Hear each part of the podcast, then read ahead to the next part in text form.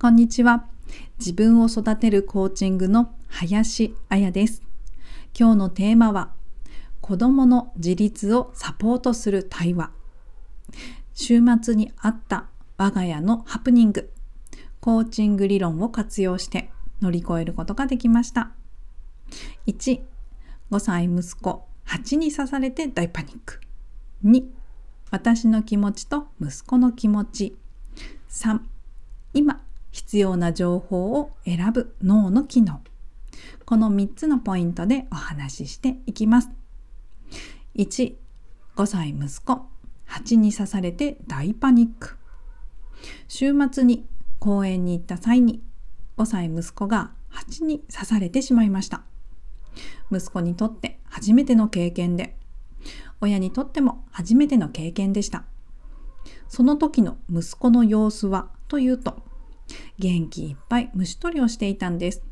そしたら、大きな声で、蜂に刺されたと叫ぶ声が聞こえてきました。駆け寄ってみると、大パニック状態。痛い痛い、蜂に刺された。誰か何とかして。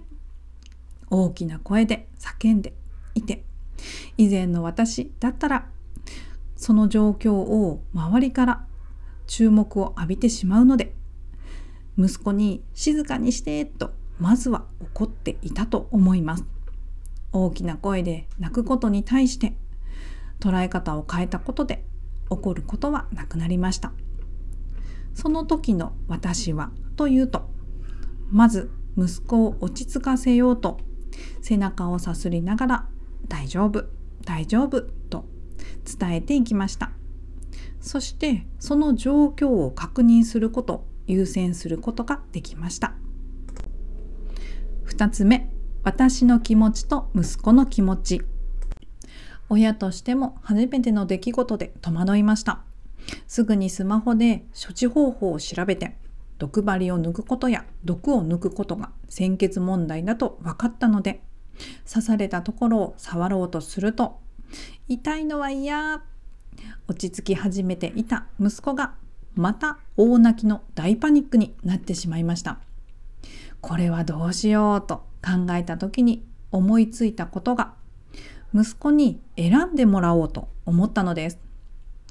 普段の暮らしの中でも自分で考えて自分で判断ができること、そして自分の言葉が自分に一番届くと考えて、どうなりたいか、どうしたいか、どうしてほしいかを一緒に考えていきました。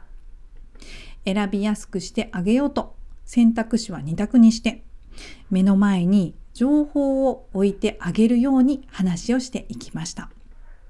まずはこのまま処置をしなかったらどうなるかを伝えてこの状況を変えたいかもしくはこのままでいいのかそうすると処置をすることを承諾してくれたのでお父さんかお母さんに処置をしてもらうのか、もしくは病院で処置をしてもらうのか。そしたら、家で処置をしたい。お母さんは痛いから嫌って言われてしまったんです。なので、お父さんが処置をするのか、もしくは自分で処置をやってみるのか。息子の中でどうなりたくてどうしたいかが想像できたことで自分でどうするか決めて毒を抜く処置を自分の指で押し出しながらお父さんが水を流して私がお母さんが息子のそばで声をかけながらサポートしていきました。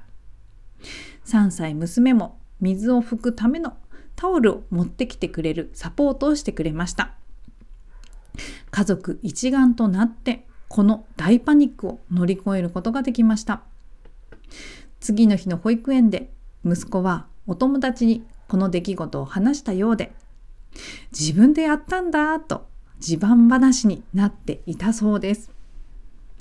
そしてポイント3つ目。今必要な情報を選ぶ脳の機能。ゴールの姿が想像できると今の自分に何が必要か選択できるのは脳の機能が働いているからです。ラス、毛様体不活系といって情報を取捨選択する機能です。なぜ取捨選択する必要があるか。それは情報をすべて取り入れようとすると膨大な情報量になりすぎて脳がパンクしてしまうからです。では何をもとに取捨選択しているのか。それは自分自身の姿、どういう自分を想像しているかで取捨選択する情報が変わってきます。今の自分に必要な情報を選んでいるというわけです。理想のゴールの姿、どうありたいかを考えます。そうすることで、その後の選択や判断、行動が変わって、現実に現れる結果も変わってきます。最後にまとめです。自分で決めて行動をするには自分の言葉が重要です。その言葉を引き出してあげられるように親としてはこうしたいお子さんとしてはこうしたいと思うことをどちらかの一方通行ではなくすり合わせるようにしていきます。この課題は誰の課題でしょうか？お子さんがこの課題を乗り越えた先のゴールの姿を想像していきます。お子さんのどんな表情が見たいですか？その表情を見ているとき、ご自身はどんな気持ちでいたいですか？ここを想像していくと、かける言葉やサポートの仕方が変化して、親子でありたいゴールの姿へ動き始めます。ということで今日のテーマ子どもの自立をサポートする対話はいかがでしたでしょうか？自分を育てるコーチングでは60分間のコーチング無料セッションを行っております。一度お話ししてみませんか？解決の糸口を二人三脚で探していきます。気になるわ、やってみたいわと思われる方は、私のインスタグラムにありますプロフィールの URL から LINE のお友達追加をしてください。もしくはダイレクトメールにてメッセージを送ってください。私が直接お返事させていただきます。それでは今日はこの辺りで終わっていきます。今日も自分らしい一日です。